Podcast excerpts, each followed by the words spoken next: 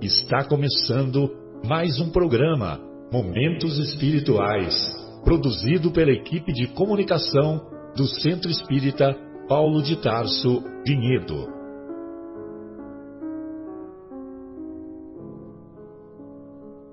Se guardas contigo o estigma do sofrimento, indagando pela solução dos velhos problemas do ser e da dor, se percebes a nuvem que prenuncia a tormenta e o vórtice traiçoeiro das ondas em que navegas, vem conosco, estudemos a rota de nossa multimilenar romagem no tempo, para sentirmos o calor da flama de nosso próprio espírito a palpitar e morredouro na eternidade, e acendendo o lume da esperança, perseveremos juntos em exaltação de alegria que Deus, o Pai de infinita bondade, nos traçou a divina destinação para além das estrelas.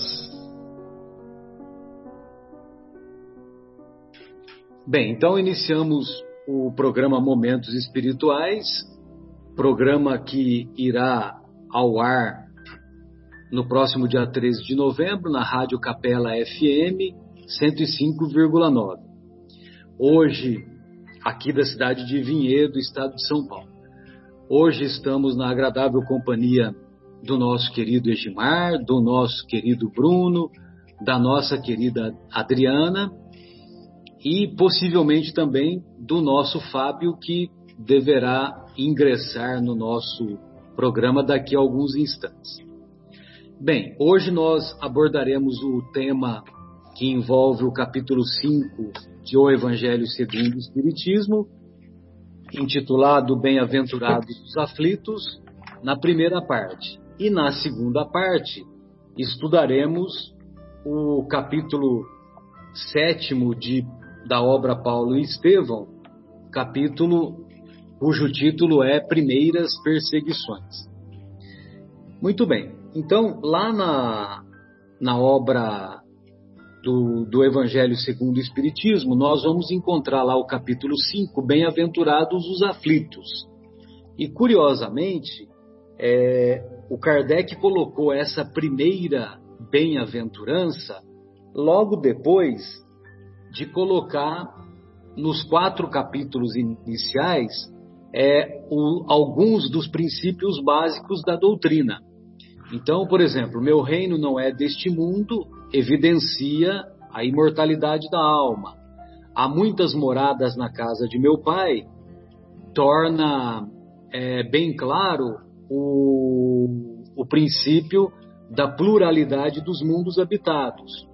Ninguém poderá ver o reino de Deus se não nascer de novo, o princípio da reencarnação. Então, o, o, nosso universo, ou o multiverso, como dizem alguns estudiosos hoje, ele é, ele é composto de muitos orbes, muitas moradas. E se ele é composto de muitas moradas, é porque se a hospedaria é imensa, é porque os, o número de hóspedes também é imenso. E o número de hóspedes é imenso, principalmente levando-se em conta que esses hóspedes têm muitas vidas, têm muitas experiências na carne. Então, e, e esses hóspedes, em muitas situações, eles se encontram em situações aflitivas, em situações de desafios que envolvem a dor, que envolvem é, situações de perdas, situações é, afetivas negativas e assim por diante. Então, como nós precisamos superar muitos desafios e temos muitas vidas, evidentemente que a hospedaria precisa ser muito grande. E nós vemos também que logo em seguida ao capítulo 5 que fala dos aflitos, vem o capítulo sexto, que é o Cristo Consolador. Então, o Consolador justamente vem em atendimento aos aflitos. Bem, feita essa é, separação aí, nós vamos preservar as, as palavras do Mestre, sobretudo na mais bela sinfonia que já foi escrita, que se encontra lá no comecinho das, bem-aventuranças, naquilo que é conhecido como o Sermão do Monte, que envolve os capítulos 5, 6 e 7 das anotações do evangelista Mateus.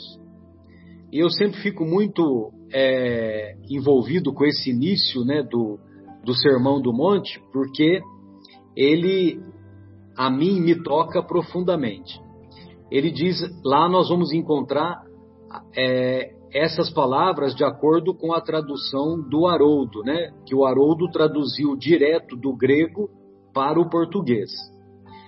Vendo as turbas, subiu ao monte. Após assentar-se, após assentar-se, aproximaram-se dele os seus discípulos e, abrindo a sua boca, os ensinava, dizendo: Bem-aventurados os pobres em espírito, porque deles é o reino dos céus.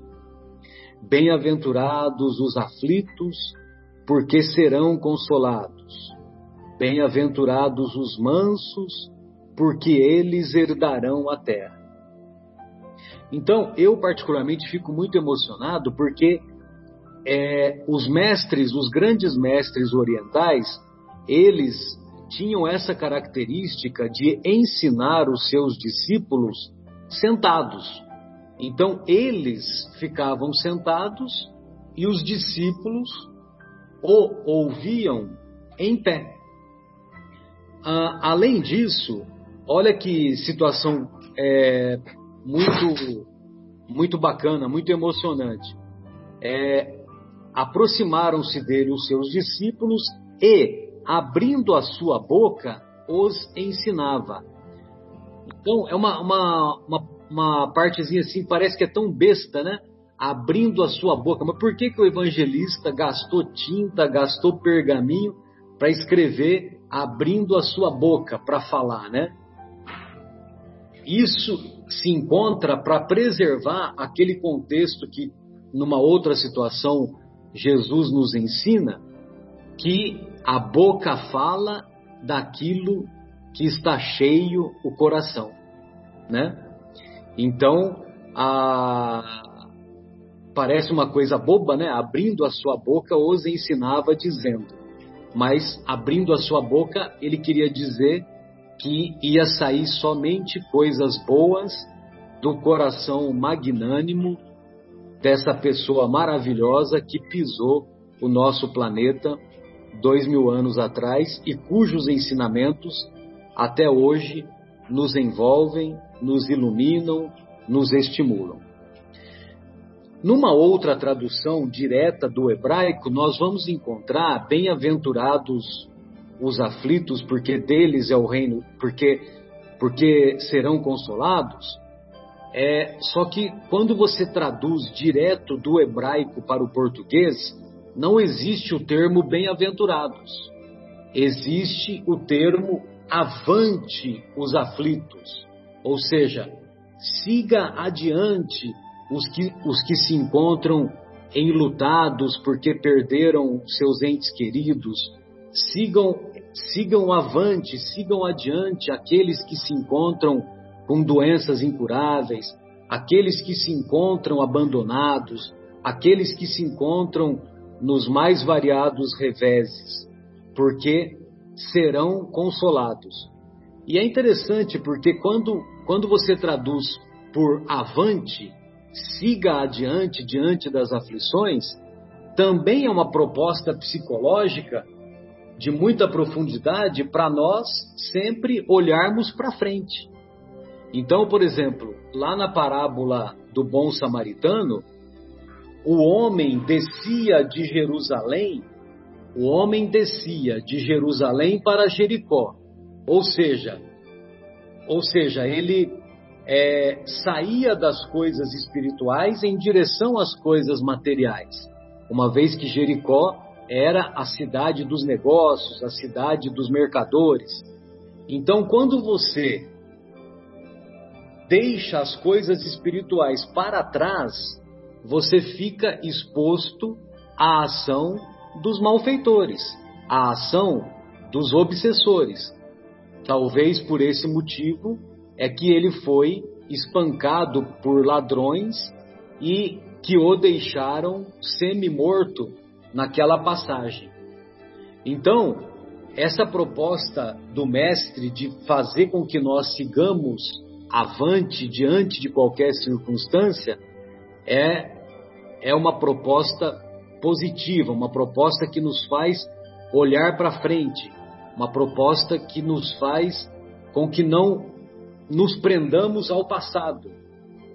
E só para finalizar essa minha primeira parte, é, nós sempre nos recordamos daquele pensamento atribuído ao próprio Chico.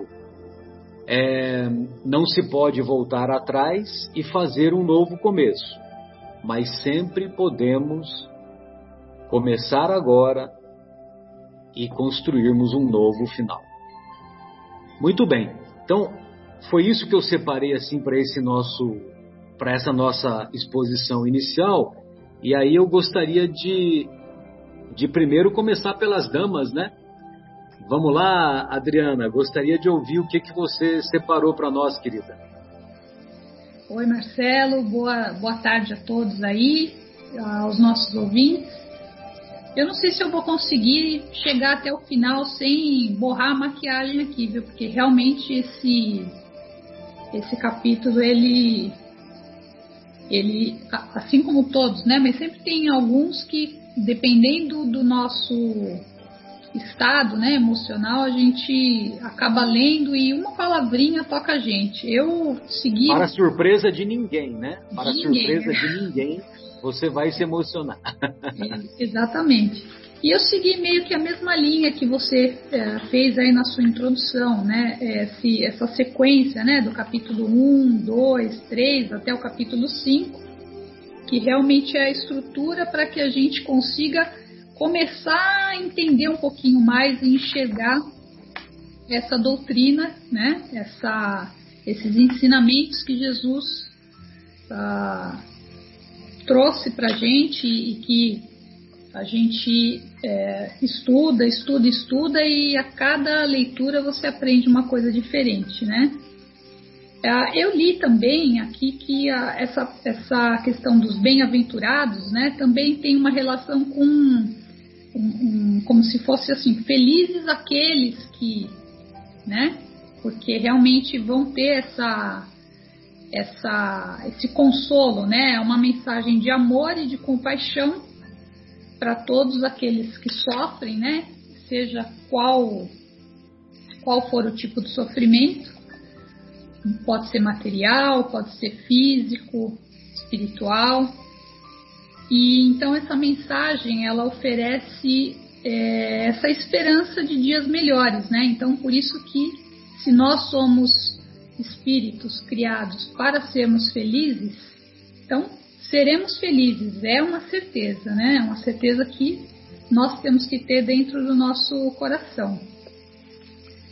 Uh, no capítulo 8 do livro Boa Nova, na psicografia do Chico Xavier por Humberto de Campos, vocês já estudaram esse livro quando nós começamos a a participar do programa, já já estava é, já mais que para o finalzinho, mas tem ali essa, esse capítulo sobre o bom ânimo, né? Exato, exato. Então eu trouxe aqui um pouquinho, eu sei que vocês já falaram lá, mas eu não conhecia e às vezes pode ser que alguns dos nossos ouvintes não, não conheçam e eu acho que é um bom exemplo para a gente ver que somos todos iguais, né?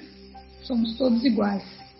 Então fala assim, né, que o, um dos apóstolos, né, que, que acompanhava Jesus, chamado Bartolomeu, ele estava ali muito triste, né, envolvido em angústias comuns a muitos de, nós, né, em compreensão com o, a falta de sucesso material, profissional, partida de, de pessoas, de entes queridos, né? a incompreensão, enfim, todas essas coisas que eu acho difícil hoje falar que a gente não conhece ninguém, e até mesmo nós, né, nos incluímos nisso, né, que não tenham passado por algum tipo de dessas aflições, né? E Jesus, ali como estava sempre junto dos discípulos, né? Ele percebeu essa tristeza de Bartolomeu e numa determinada noite ele foi ali deu uma teve uma conversa com Bartolomeu a respeito para sondar dele, né? O, por que, que ele tinha essa tristeza? Se ele já estava ali há, há tanto tempo ouvindo seus ensinamentos, esperançoso, conhecia a Boa Nova, né? E Bartolomeu abre o coração para Jesus e fala: realmente, olha, eu tenho visto que por toda parte tem a vitória do crime, jogo das ambições, colheita de desenganos, né? E falou, fez várias perguntas para Jesus, né? Olha, e quando acontece isso? E por que que uma pessoa parte e a gente sofre? Fez vários questionamentos. E Jesus, né, com, com esse espírito iluminado, uh, responde para ele, né, com uma pergunta. Ele diz assim: A nossa doutrina, entretanto, é a do Evangelho ou da Boa Nova. Já viste uma boa notícia que não produz alegria? E aí ele continua, né? Se eu já tive ocasião de ensinar a vocês que o meu reino não é deste mundo, achariam que eu teria vindo sem essa certeza confortadora? Ou seja, ele nunca teria vindo se, se realmente não, não tivesse essa certeza, né? Então ele continua ali explicando e esclarecendo ao Bartolomeu que o evangelho antes ele tem que florescer na nossa alma antes de frutificar para o espírito. Que a vida terrestre é uma estrada pedregosa que conduz aos braços amorosos de Deus. E aí ele dá o caminho, né? Ele não ensina só, mas ele fala o caminho, né? Que o trabalho é a marcha, a luta comum é a caminhada de cada dia e que muitos de nós, né, devido à nossa, ele usa um termo aqui, obcecação, e aí eu fui ver ali o que isso significa, né, é o obscurecimento da razão a insistência numa determinada ideia, ou seja, devido a esse obscurimento da, da razão, da nossa própria vontade, nós ferimos a fronte nas pedras da estrada, vendamos os olhos na sombra da rebeldia e passamos em lágrimas desesperadas, imprecações e amargurados gemidos, sem enxergar a fonte cristalina, o céu, o perfume da flor, a palavra de um amigo e todas as coisas que são espalhadas por Deus no nosso caminho. Aí eu vou fazer uma pausa na história do Bartolomeu, porque realmente eu não ia aguentar falar até o final. Então é um fôlego. E eu vou pegar um trechinho do, de um outro livro que chama Ceifa de Luz o capítulo 27, que o título é Aflição e Tranquilidade. Tem um, um parágrafo lá que diz o seguinte: Aprendiz recusando a lição, ou doente abominando o remédio. Em quase todas as circunstâncias, o homem persegue a fuga que lhe adiará indefinidamente as realizações planejadas. Quem, quem trouxe essa mensagem foi o Emmanuel, né? Então ele fala que é o aprendiz recusando a lição ou doente abominando o remédio, ou seja, as aflições. Se nós estamos aqui para aprender, se é um planeta de provas e expiações, onde nós temos que reparar os nossos erros e aprender, né? A Terra é uma grande escola. Nunca devemos recusar a lição, né? Devemos agradecer e aprender aquilo que a gente precisa. E um outro trechinho também do Fonte Viva. Aí você me lembra uma música do Beto Guedes, que ele diz é. assim, né, que a, a lição sabemos de cor. Só nos resta aprender. Pois é, pois é. E no livro Fonte Viva, no, no, na mensagem 110, fala ali, né? Vigiemos e oremos. E aí um trechinho também ligado àquilo que você falou, né? Que nós renascemos na Terra com as forças desequilibradas do nosso pretérito para as tarefas do reajuste.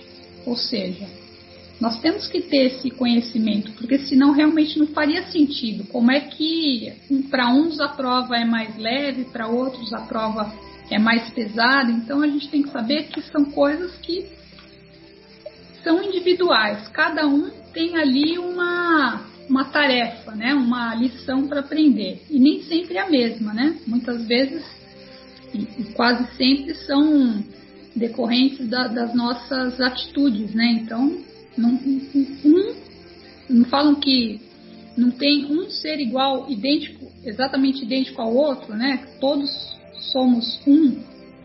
Então a lição também às vezes, né? E muitas vezes são diferentes.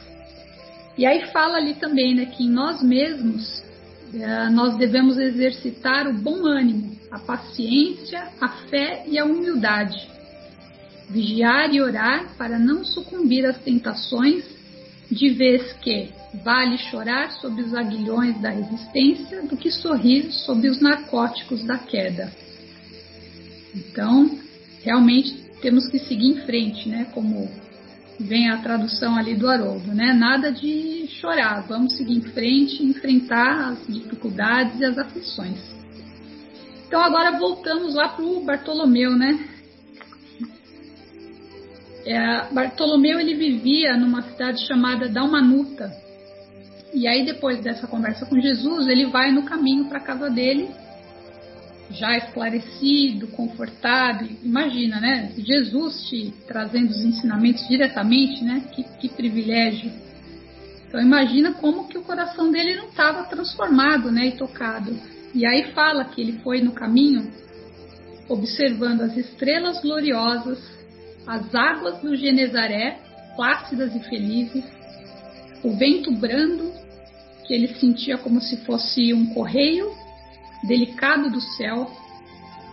E aí, durante uns instantes ali, ele tentou se lembrar das suas tristezas e não mais as encontrou no seu coração.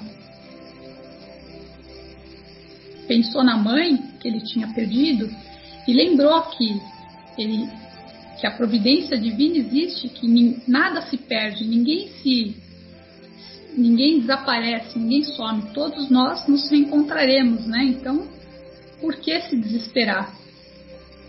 Pensou nos irmãos que o aborreciam e caluniavam e lembrou do irmão maior, Jesus. Pensou no insucesso material e refletiu o que que isso representava perante a luz do reino de Deus. E aí seguiu o caminho dele para casa, ouvindo o canto das aves, o mugido dos bois, com o coração aliviado e feliz. Então, bem-aventurados aflitos, né? Coração aliviado e feliz. E para encerrar, uh, não, não lembro agora, porque eu, eu me emocionei tanto lendo essa, essa história aqui, que fala que Jesus novamente estava lá no monte fazendo a pregação dele, e aí ele diz o seguinte: O reino dos céus é semelhante a um tesouro que, oculto num campo, foi achado e escondido por um homem que, movido de gozo, vendeu tudo o que possuía e comprou aquele campo. E aí Jesus olhou para Bartolomeu, e Bartolomeu olhou para Jesus e entendeu que aquele homem era ele. E aí, pela primeira vez, ele chorou de alegria. Então, eu achei muito bonito isso aqui, porque que a gente possa uh, enxergar todas as coisas que tem ao nosso redor. E sentir que são muito maiores as coisas boas do que as ruins. E seguir em frente, caminhando com fé e confiança, que a gente vai chegar lá. Era isso. Beleza, Adri. Maravilha, querido. Bruno, gostaria de ouvi-lo, querido. Fique à vontade. obrigado pela oportunidade. É, muito feliz de poder participar, é, estudar esse capítulo. Acho que esse capítulo é muito revelador né, da doutrina espírita e ele traz muita luz né, para o nosso conhecimento. Né? Então. É... Não à toa é o maior capítulo, né, Bruno? É, é, Excluindo verdade. aquele capítulo 28 das preces, né, da coletânea de preces, é o maior capítulo. É, verdade. É, então, e aí ele fala da, das causas atuais das aflições, né, que realmente é uma coisa que uh, passa muito pela cabeça de nós, seres humanos, né? Por que, que alguns sofrem tantos, por que outros não sofrem, é, por, que as, por, por que existem as injustiças, né? Muitas vezes a gente vê pessoas que acabaram de nascer com desgraças é, tão grandes, né? E a gente não entende por quê, né? Porque se elas não fizeram bem, mal também não fizeram, né? Então, por que, que haveria de estar passando por isso? E é uma coisa que eu acho que sempre intrigou muito a humanidade, né? Sempre fez a gente buscar, houve sempre uma busca muito grande profunda é, por esses conhecimentos. E com felicidade a doutrina espírita nos traz, né, na voz dos nossos benfeitores espirituais, dos nossos é, amigos da luz, né, nós podemos ter esse conhecimento. Então ele traz lá, né, que, que nós, nós podemos é, é, enxergar né, que Deus é perfeição eterna, né? Deus é, é inteligência suprema, é, Deus é a causa primária de tudo, né? a gente consegue ver esse equilíbrio, essa força, essa grandeza em toda, toda vez que nós olhamos para o céu, nós olhamos para as árvores, nós olhamos para os pássaros, né? É, principalmente o corpo humano e seu funcionamento, né? então a gente consegue ver essa perfeição. E então nós chegamos à conclusão de que Deus ele é, ele é soberanamente justo, ele é soberanamente bom, Deus é perfeito, senão ele não seria Deus, né? E que se existe uma causa, se existe um sofrimento, essa, esse sofrimento deve ter uma causa, né? É, deve haver uma causa, porque senão não seria justo, não seria é, honesto, vamos dizer assim, né? E se essa causa ela existe, essa causa também deve ser justa, porque senão ela não seria permitida pelo Criador do universo, né? Então isso traz é, uma uma segurança e um caminho que pode não só ser levado na nossa fé, é, mas que pode ser levado também no nosso conhecimento através do raciocínio, do raciocínio lógico, da gente realmente pensar a respeito dessas coisas, né? E a causa das aflições, né, atuais, como está num desses desses parágrafos desse evangelho, ela fala muito de desgraça, né? Então eu fui procurar lá do termo desgraça, né? E a, e a Joana de Ângeles fala que desgraça são aqueles acontecimentos funestos, é, desonrosos, é, que aturdem e que desarticulam os sentimentos. Né? Achei muito profundo e muito forte essa palavra de desgraça, é aquilo que é, desarticula o sentimento. Né? E depois, né, estudando um pouco e lendo um pouquinho a respeito desse capítulo e das suas consequências, né, a gente pode é, saber também né, que o peso dessa desgraça, dessa angústia, é só quem sente para dizer realmente como que foi. Né? É, não dá para a gente descrever a desgraça alheia, não dá por mais que a gente fale e tente interpretar, a gente não consegue sentir. Apenas a pessoa que passou por aquilo é que realmente sentiu o seu peso, a sua profundidade, a sua dor. E isso, através da razão, do raciocínio, nos leva aos dois tipos de desgraça que nos acolhe e nos acomete hoje na nossa vida no dia a dia. Aquele tipo de desgraça, né, é, que elas aparecem, elas desarticulam a emoção, elas desestruturam a sua existência física e moral. E normalmente, né, a criatura quando sofre esse tipo de desgraça, ela sucumbe, né, ela não consegue aguentar.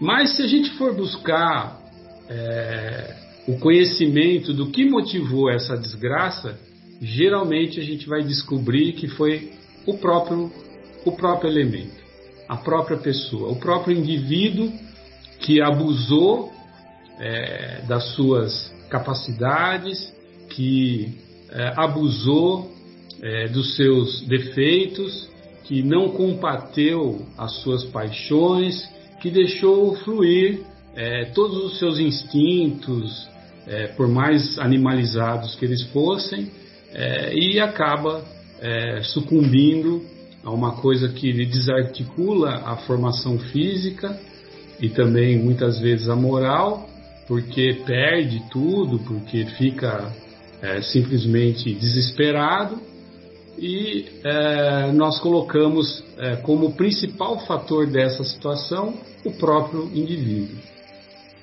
Mas a gente vê aquelas outras, né, que parece que não são consequências de atos infelizes que o indivíduo cometeu na atualidade, né? Parece que o cara não fez nada, como no começo eu me referi aquelas crianças que nascem com aqueles defeitos e aqueles problemas que nós sabemos que elas nunca vão poder trabalhar normalmente, elas nunca vão poder é, ter o seu, o, o, ganhar, o seu ganha-pão, o seu sustento, e simplesmente elas vão viver naquele estágio né, de idiotia ou então de, de, de é, imobilidade, não vão poder fazer nada. Né? E ela, essas, essas, esse tipo de desgraça né, é, parece que não foi arquitetado é, por quem está agora recebendo o seu castigo. Né? Então, volta naquela, naquela parte inicial, né?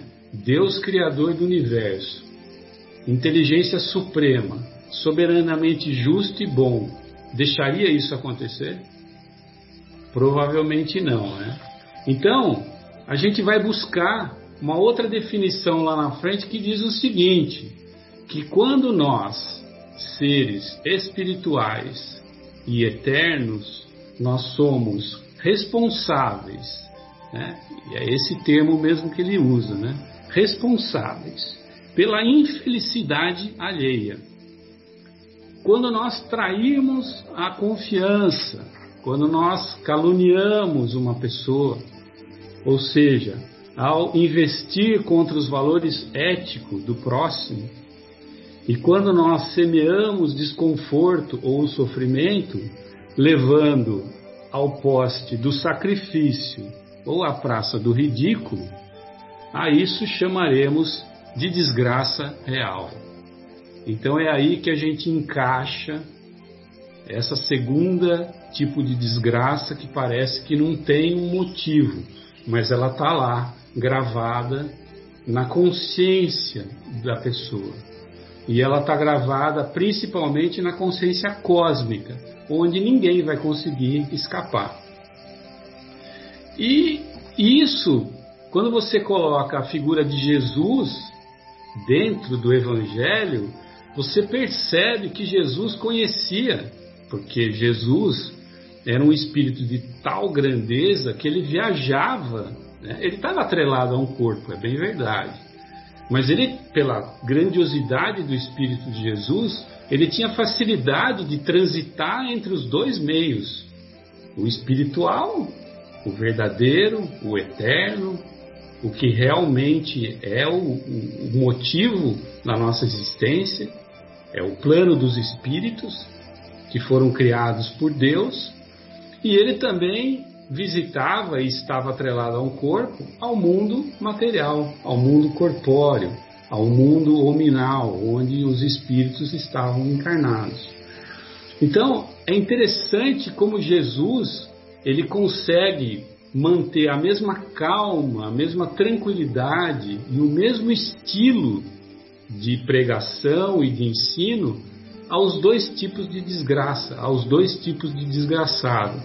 E melhor ainda, aos dois tipos de espíritos: aquele que está transformando o outro e fazendo dele um infeliz, e aquele que está passando por uma dificuldade muito grande e está sofrendo, é, a, vamos dizer assim, a recuperação para que ele tenha respeito às leis soberanas da vida.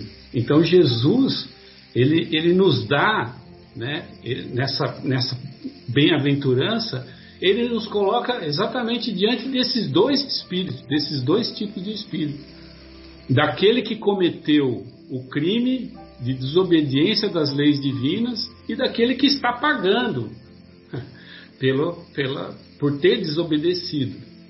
Então, diante daquele que está sofrendo, Jesus diz que os infortúnios de hoje devem ser encarados como bênçãos.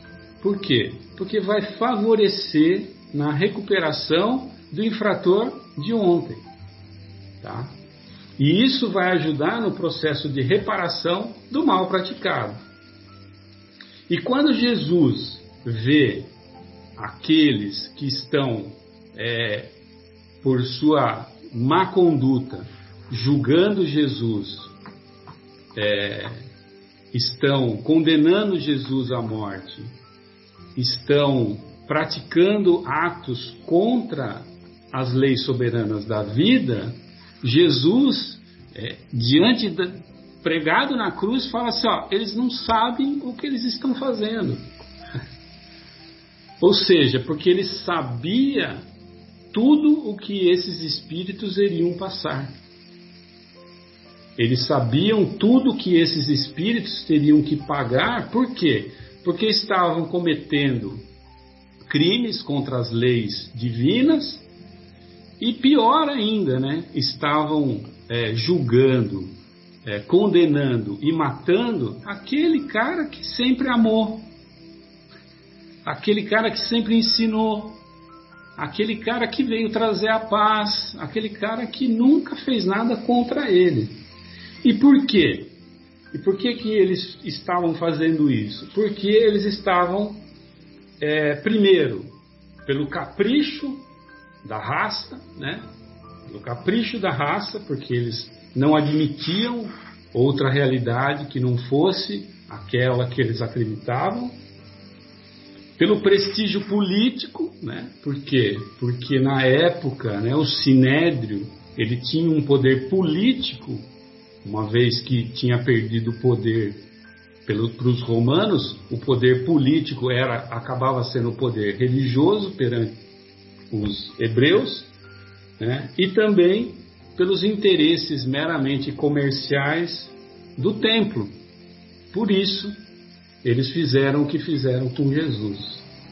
Então eu acho interessante né, que Jesus tinha é, essa noção e dizia: Bem-aventurados aqueles que sofrem, porque lá na frente eles serão consolados, porque eles estão pagando as suas dívidas que foram contraídas é, por terem ido contra as leis. E, e diz o seguinte: Bem-aventurados aqueles que sentem fome, aqueles que sentem é, sede de justiça, porque eles ainda vão obter isso daí. E sabiam também, e sabia também que todos esses homens que haviam participado é, da sua crucificação e de tudo aquilo que aconteceu também iriam ter que pagar, porque as suas consciências algum dia iriam é, lhe cobrar, né? Então, o que eu tiro é, dessa, desse capítulo, que é muito importante para que a gente entenda, é que aí está uma maneira providencial para que a gente possa vencer a desgraça de qualquer tipo. Qualquer tipo de desgraça a gente pode vencer da seguinte maneira: é olhando para o nosso comportamento no presente, aquilo que nós estamos fazendo hoje, como nós estamos nos portando hoje em relação às leis soberanas da vida. Então, se nós tivermos atenção a isso, mesmo que a um preço de sacrifício e de renúncia, nós vamos estar construindo um futuro harmônico. e lá na frente nós não vamos mais ter que ter nenhum tipo de desgraça. Nós não vamos ter que sofrer mais, porque aí estaremos equilibrados com as leis supremas da vida e com aquilo que Jesus veio ensinar para a gente. Então, é essa que eu acho que é a minha contribuição, minha reflexão, e eu acho que é, uma, é um capítulo muito importante do Evangelho que a gente sempre tem que ler, reler e pensar a respeito. É isso aí. Bom, Bruno, muito legal aí você trazer para nós o conceito do, da desarticulação do sentimento promovido pela desgraça. E, e, é um conceito que vale tanto para o material quanto para o espiritual. Né? É. Ele diz também lá no finalzinho da Joana de Ângeles, né, que o canto das bem-aventuranças é o poema de maior destaque na constelação dos discursos de Jesus. Isso é uma coisa que a gente sempre fala também, que o Haroldo fala muito e que até quem não é cristão admite ser verdade, né? Exatamente. Muito bom. Egimar, gostaria de ouvi-lo, querido. Fique à vontade. Boa tarde a todos. É um prazer estar junto aqui, aprendendo um pouquinho com todo mundo. É, eu acho que o nosso ouvinte, né, é, é, gostar, é, é, é importante que o nosso ouvinte ele possa é, dar uma olhadinha né, no início do capítulo 5 do Evangelho, onde existem essas passagens de Mateus, né, Mateus capítulo 5, Lucas capítulo 7 e Lucas capítulo, capítulo 6, cap, capítulo 6, versículos 20 a 21, capítulo 6, versículos 24 a 25, é, que traz para nós aí, é, vamos dizer, fundamenta aí o nosso, o nosso entendimento, né? É, e eu gostaria de falar um pouquinho, é, a gente está falando das aflições, né? E quando a gente está falando da justiça das aflições, né, quando Jesus veio prometer é, consolação aos aflitos da terra, aqueles que, que passam por aflições, é, é preciso que nós entendamos que ah, essas consolações, muitas vezes, elas só são possíveis de se concretizarem em uma vida futura. Né? Então aí a gente já tem é, a necessidade e a certeza da existência de uma vida futura, pois se não tem uma vida futura, não tem como é, existir a consolação.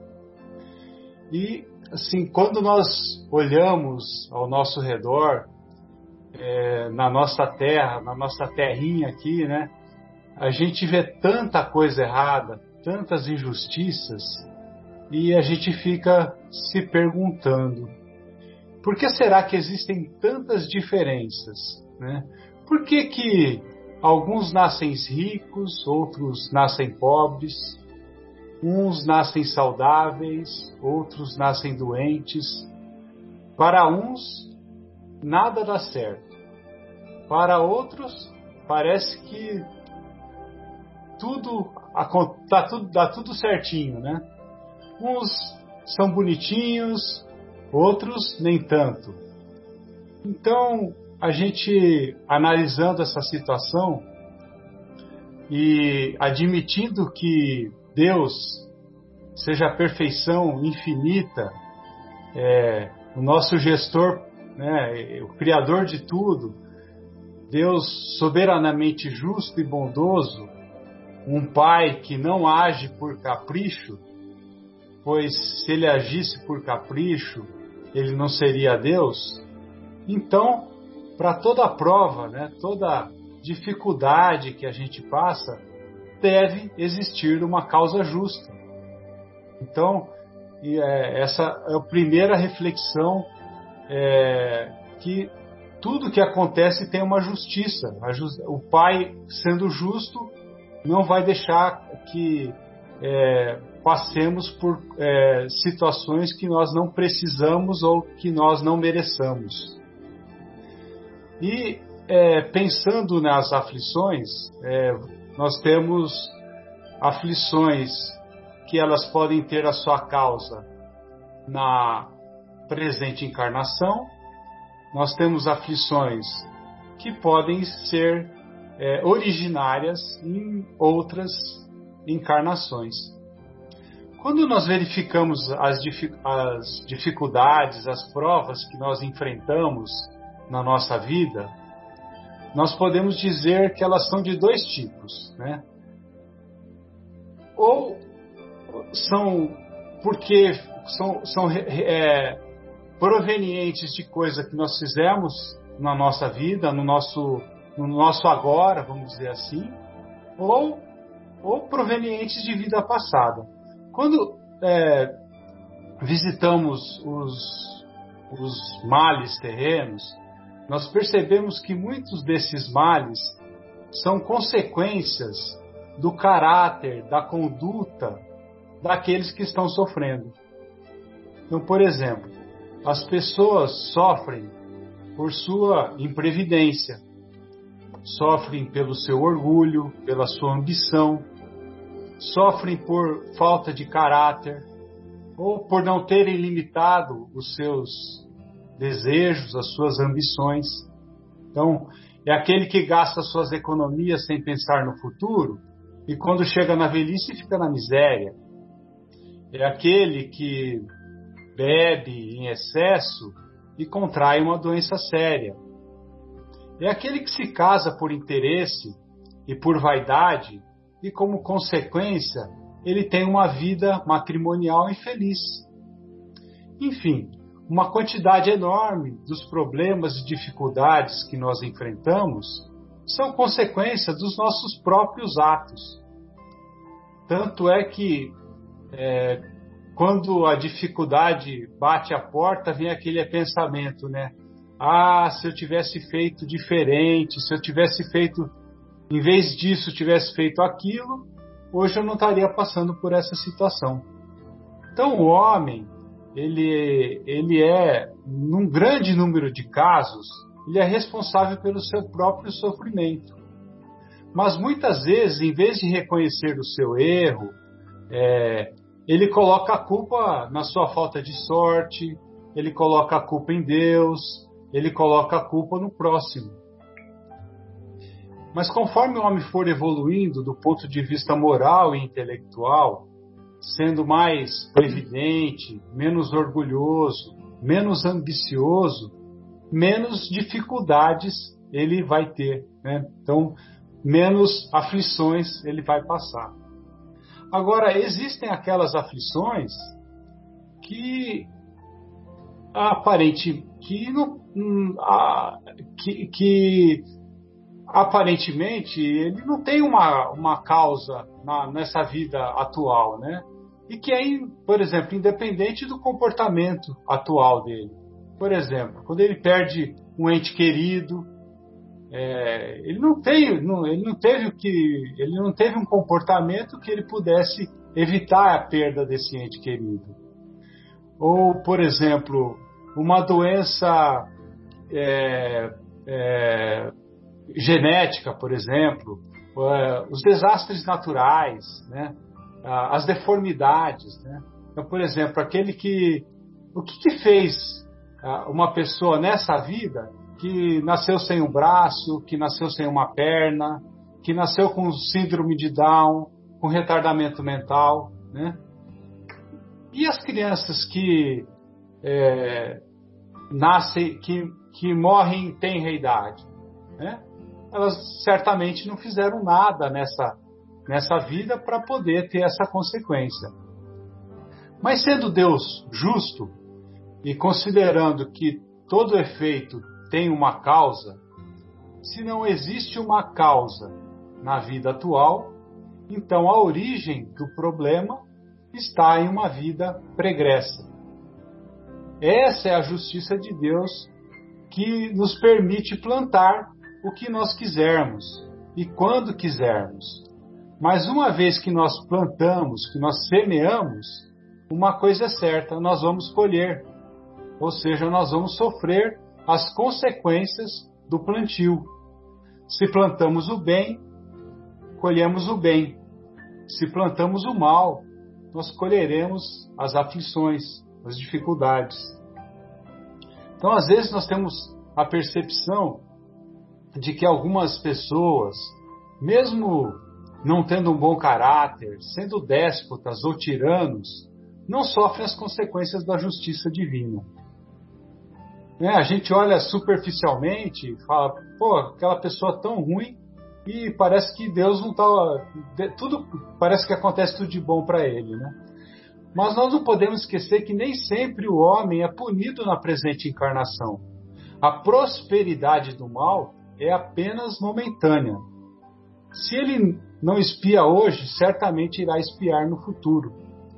Então, aquele que sofre, que está passando por uma dificuldade, por uma expiação, se ele não consegue enxergar o motivo daquele, daquela, daquele sofrimento, daquela aflição, ele pode é, é, elevar o pensamento dele a Deus e falar assim: Perdoai-me, Senhor, porque eu pequei.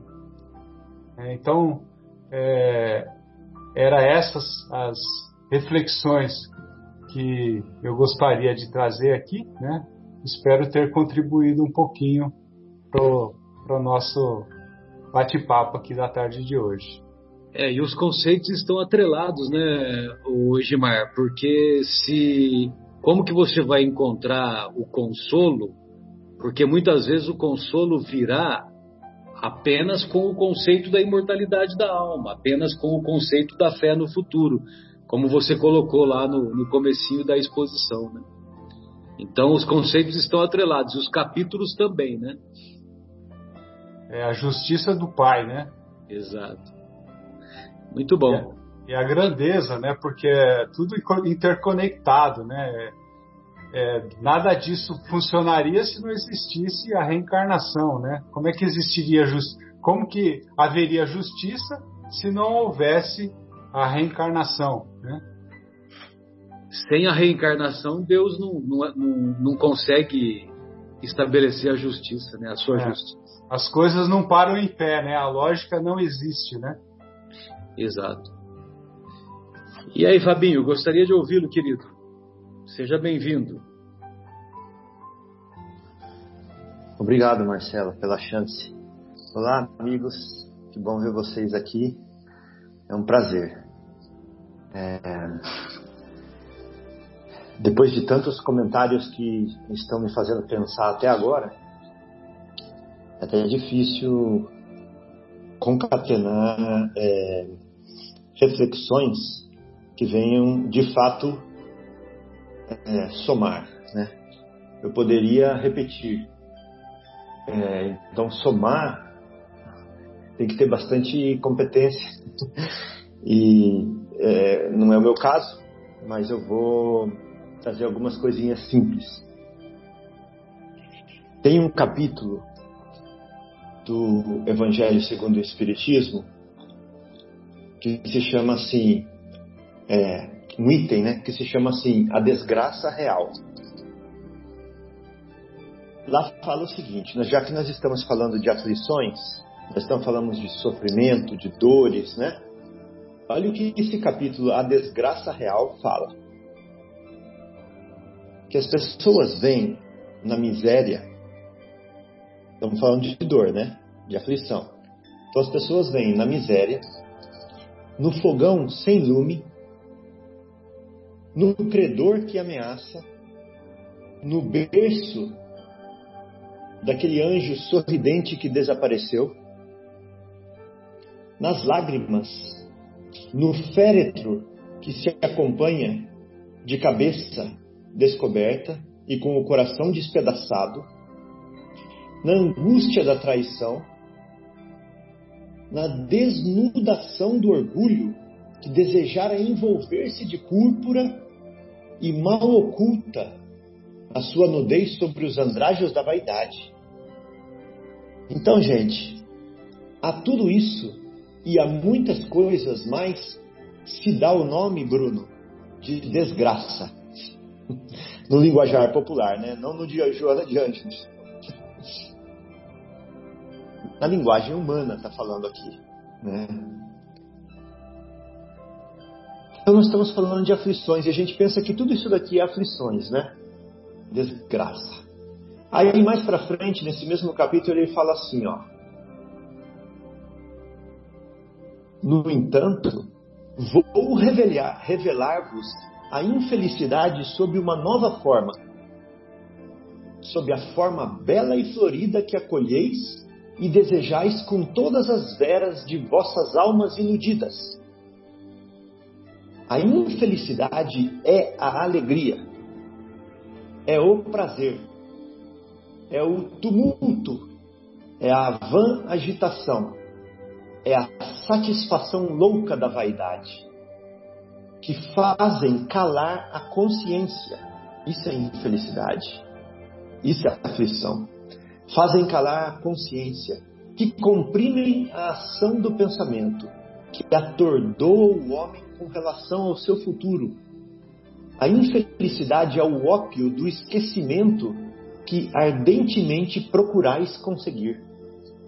Forte, né? Vou ler de novo essa frase. A infelicidade, Marcelo, é o ópio do esquecimento que ardentemente procurais conseguir. Falei Marcelo de brincadeira, tá, Marcelo?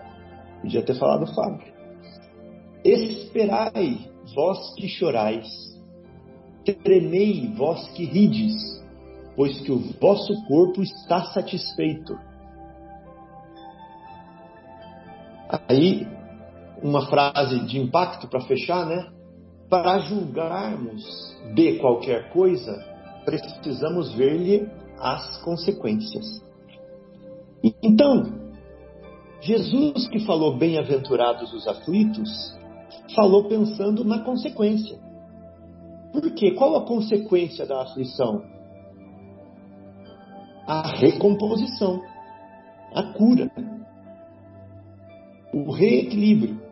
Então, bem-aventurados, porque ele falou pensando na consequência. Agora, triste daqueles que estão procurando a ilusão, que estão procurando ensurdecer-se, que estão procurando distrair-se. Então, como vocês falaram aí agora há pouco, né? Tudo está conectado. É impressionante como que esse, esse item do Evangelho tem a ver com esse que nós estamos lendo, nós estamos estudando hoje, né? E aí, para fechar, eu peguei a letra da música de Tim Vanessa, que se chama é, é, Alívio. Quase que eu esqueço. Se chama Alívio a letra. Alívio. Nós não estamos falando de aflição, então, o que, que a gente quer? Alívio. né? E o nome da música é Alívio. Então, ele fala assim: olha, caminheiro do caminho, em busca da direção, você que é caminheiro do caminho, em busca da direção, desde a expulsão do paraíso à terra da promissão. Somos nós, né? Nós estamos em busca da direção da expulsão do paraíso à terra da promissão. Ou seja, desde quando nós nos, nos iludimos, nós nos afastamos de Deus, da árvore da vida, nós nos é, achamos que éramos deuses, né? E nos colocamos no centro da roda. Desde essa época até a terra da promissão, ou seja, até nós nos transformarmos em homens novos?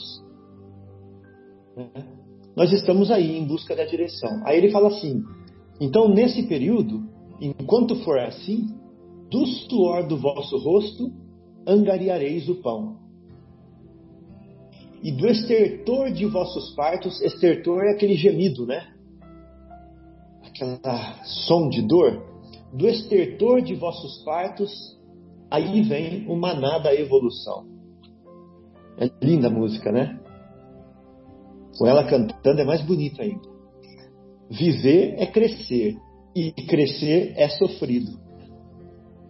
Caridade e oração, alívio do coração. Aí o último, é, a última estrofe fala assim: semeador em meio à dor, né? Jesus, né? Semeador em meio à dor, ele diz: Vinde a mim se estáis cansados. Meu peso é leve, julgo suave. e já não é sentida a dor. Bendito Consolador. Lindo, né? É isso, para fechar. Achei muito bonito. Pessoal, pessoal, então só para desfechar, é, tem uma mensagem aqui do, do livro Vivendo o Evangelho que ela fala, ela fala por si própria, né? É uma mensagem intitulada Enquanto é Tempo, e, e essa mensagem, é, é o título é até uma referência à carta de Paulo aos Gálatas, lá no capítulo 6, versículo 10, que ele diz assim: Por, consegui, por conseguinte, eu vou ler a 9 antes. Não desanimemos na prática do bem, pois se não desfalecermos, a seu tempo colheremos. Por conseguinte, enquanto temos tempo, pratiquemos o bem para com todos, mas, sobretudo, para com os irmãos na fé. Aí, nessa mensagem aqui do André Luiz, ele diz assim: elimine tanto quanto possível aqueles defeitos apenas conhecidos na convivência mais íntima. Gritaria e cólera, avidez e birra, insatisfação e mesquinhez, grosseria e melindre, descaso e ciúme, prepotência e desatenção, censura e tirania, revolta e intriga, indelicadeza e desrespeito, despeito e ironia, preguiça e inveja, negligência e indiferença. As imperfeições íntimas, ainda que ausentes da legislação humana, não fogem ao código divino. Ninguém vai para a cadeia porque é uma pessoa revoltada, porque é uma pessoa despeitada, porque tem preguiça, porque tem inveja. Mas essas imperfeições não fogem à ação do código divino, às leis de Deus. Aí o, André Luiz termina assim: renove-se, pois, enquanto é tempo, para que a lei de causa e efeito mais adiante não lhe cobre da consciência o resgate da dívida com os custos da aflição. Bem, amigos, então retornaremos em seguida, após o intervalo musical, com a segunda parte do nosso programa. Até já!